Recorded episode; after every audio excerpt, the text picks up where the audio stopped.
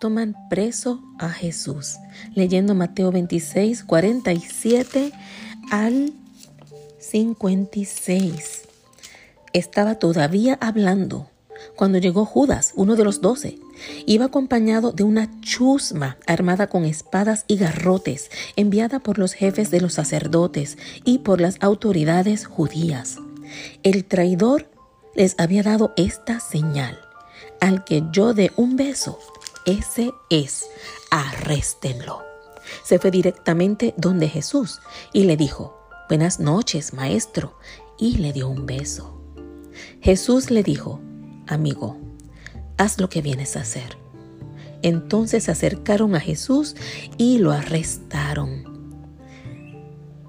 Miren cómo él le dice en su cara, no me des ese beso, porque sé que me estás traicionando.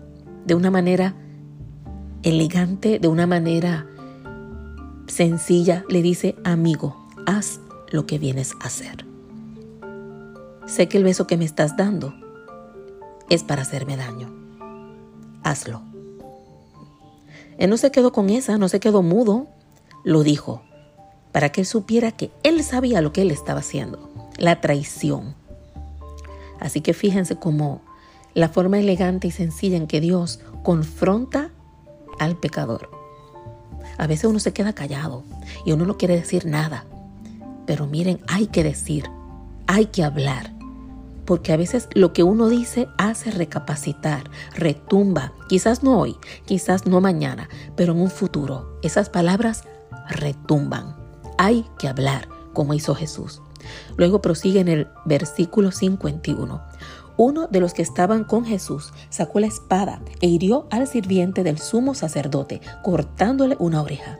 Entonces Jesús le dijo, vuelve la espada a su sitio, pues quien usa la espada perecerá por la espada.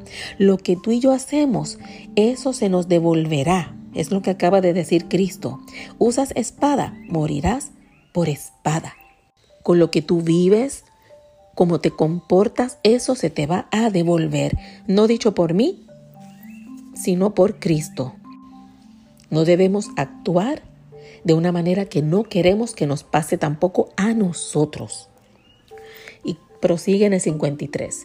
No sabes que podría invocar a mi Padre y Él al momento me mandaría más de 12 ejércitos de ángeles. Pero Así había de suceder y tienen que cumplirse las escrituras. Aquí nos muestra la obediencia absoluta y el compromiso absoluto que tenía Cristo con su misión y la obediencia a su Padre. Pudiendo zafarse, se quedó. Así que tú y yo tenemos que comprometernos cabalmente con una causa justa, con aquello que está bien. Hay que comprometerse aunque eso tenga consecuencias dolorosas y aunque uno se pueda escapar de esas consecuencias, no podemos hacerlo. Tenemos que ser valientes y seguir hacia adelante porque es lo que debe hacerse. Fíjense qué valentía nos muestra Cristo ahí. Aquí en este pedacito de Toman preso a Jesús hay montones de enseñanzas y proseguimos en el 55. En ese momento Jesús dijo a la gente, a lo mejor buscan un ladrón y por eso salieron a detenerme con espadas y palos. Yo, sin embargo, me sentaba diariamente entre ustedes en el templo para enseñar y no me detuvieron. Pero todo ha pasado para que así se cumpliera lo escrito en los profetas. Entonces todos los discípulos abandonaron a Jesús y huyeron. Palabra de Dios, gloria a ti, Señor Jesús. Así que me encantó este pedacito porque podemos ver aquí cómo al final no solamente él sufrió la traición, sino que todos lo abandonaron. Quizás a ti te han abandonado, a mí me lo han hecho. Uno verse completamente solo ante un problema y que el único que está ahí para uno es Jesús. Hay que aferrarnos a Él, porque a la larga es el único que prevalece. Así que en este pedacito me encantó porque aprendí muchísimo.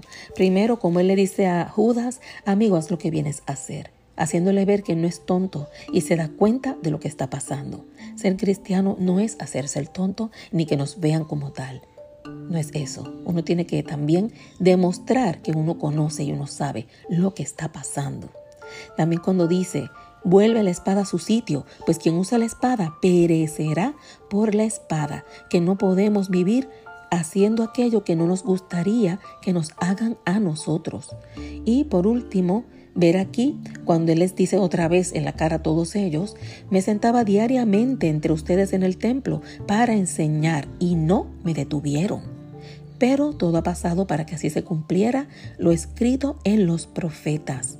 Él les hace ver que ellos tantas veces que tuvieron oportunidad y no lo detuvieron, pero que tiene que ser así para que se cumpla la profecía. Y eso va a retumbar en la mente de quienes escucharon, para que en el futuro sepan que Él era el Hijo de Dios y Él era el que traía la verdad y el conocimiento de la Biblia, de las profecías.